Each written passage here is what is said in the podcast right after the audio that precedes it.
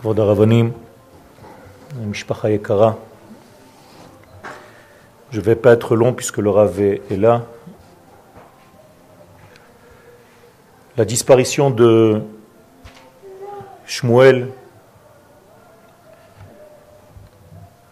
a laissé un vide, un vide dans ce monde, un vide pour les parents, un vide pour son épouse, un vide pour l'enfant, un vide pour les amis, mais encore plus un vide qui apparaît par le manque d'un canal tel que lui. Chacun de nous est un canal pour la circulation, entre guillemets, du divin sur terre. C'est dans ce lieu que Shmuel étudiait. C'est ici qu'il a reçu sa structure d'homme, pas d'un homme individuel, d'un homme qui a compris l'être qu'il représentait, car c'est dans ce lieu, et malheureusement il n'y en a pas beaucoup, tels que ces lieux-là, où on enseigne cette Torah, justement, qui est tellement dans une vision globale, dans une vision qui est tellement grande, beaucoup de fois on entend des enseignements qui sont individuels, d'une Torah très privée. Moraï Verabota, il faut que vous sachiez que dans ce lieu, la Torah est cosmique, elle est énorme. Elle est au niveau de la nation tout entière. Elle est au niveau du lien entre le ciel et la terre. Elle est au niveau de la responsabilité de l'homme pour corriger ce monde. C'est ça qu'on enseigne à ses enfants.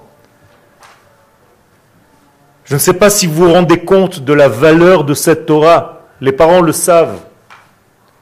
Les gens qui connaissent, qui ont goûté cette Torah, voient la nuance tellement importante, tellement différente.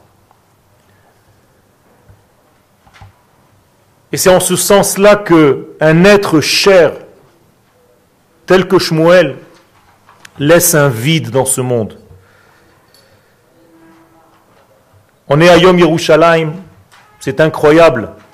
On est en train de parler de quelque chose de tellement difficile, et on entend en même temps de la musique à l'extérieur. Nous vivons dans un paradoxe qui est incroyable, mais en réalité c'est le paradoxe de notre vie. Plus nous montons dans la sainteté, plus les paradoxes sont grands. Yoshev Beseter Elion. La stira, la contradiction, elle est d'autant plus que c'est Elion, que c'est grand. Plus c'est grand, plus c'est contradictoire. Pourquoi? Parce que le grand contient quelque chose et son inverse. C'est ça la grandeur. Quand quelqu'un est petit, eh bien il se restreint, il se limite à quelque chose. Mais quand on s'élargit, quand on grandit, quand la Torah devient une Torah de nation, une Torah de peuple, une Torah de ciel et de terre réunis, eh bien le ciel et la terre sont apparemment contradictoires. La et le corps sont apparemment contradictoires. Et il faut savoir vivre en harmonie avec les deux. Et ce n'est pas facile. Ça, c'est la Torah qui est enseignée ici. Une Torah où on prend le ciel et on arrive à l'habiller sur terre dans des notions tellement simples mais tellement énormes comme servir dans l'armée israélienne pour sa nation comme être quelqu'un qui est capable de devenir avocat, alors qu'il aurait pu rester juste au niveau de l'étude. Il y a ici une capacité à marier les mondes, à embrasser le ciel avec la terre. Ça, c'est cette Torah. Et ce manque-là en hébreu s'appelle halal. Halal, C'est ce qui a donné le mot chiloul. Il y a, et je pèse mes mots, une profanation quand un être disparaît. Il y a un vide dans ce monde de la Torah et de la façon dont cet être spécial, spécifique, avait de faire venir le ciel sur terre. Eh bien, ce vide, il faut le combler. C'est très difficile. Comment combler un vide? Ce chiloul doit être comblé par un qui douche, Hachem. C'est pour ça qu'on dit le Kaddish. Le Kaddish, c'est tout simplement pour remettre un petit peu de baume dans le cœur, de remplir en fait ce vide qui a été créé par le manque de ce canal qui a disparu. Je me rappelle de Shmuel, puisque j'ai eu l'honneur de lui enseigner aussi, l'un de mes élèves. Je me rappelle sa rigueur, je me rappelle son intelligence, je me rappelle sa vision, qui ne s'arrêtait pas au petit degré qu'il était en train d'étudier. Il savait voir large, grand. C'est ce qu'on attend de nos élèves. Comme je vous l'ai dit, je ne vais pas trop tarder, parce que le Rav Bigon est là. Shlita, je vais lui passer la parole, juste pour vous dire que l'Agmara nous enseigne quelque chose d'extraordinaire. Elle nous dit qu'il y a une notion qui est du haut et une notion qui appartient au bas. La Gemara appelle cela Yerushalayim shel mala et Yerushalayim shel mata. Ne croyez surtout pas qu'il est une Jérusalem dans le ciel. En réalité, il s'agit de nos idéaux. La Jérusalem du ciel se trouve dans chacun de nous. C'est l'idéal, la grandeur, c'est le modèle initial. Ça, c'est la Jérusalem d'en haut.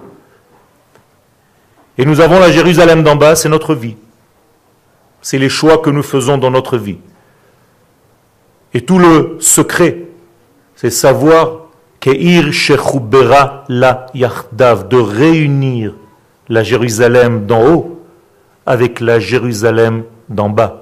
C'est-à-dire que nous vivions dans notre monde ici-bas selon les idéaux de la Jérusalem d'en haut, selon nos valeurs, et bien, Hashem, cette journée, Yom Yerushalayim, au pluriel, comme vient de le dire le Ravatoun, Shlita, eh bien, c'est la journée où nous aussi, à l'intérieur de chacun de nous, nous devons réunir ces deux notions de l'unité, car c'est un qui se voit en deux. Achat diber Elohim, shtaim zu shamati. La notion divine est tellement grande qu'elle est dans l'unité que nous ne comprenons pas.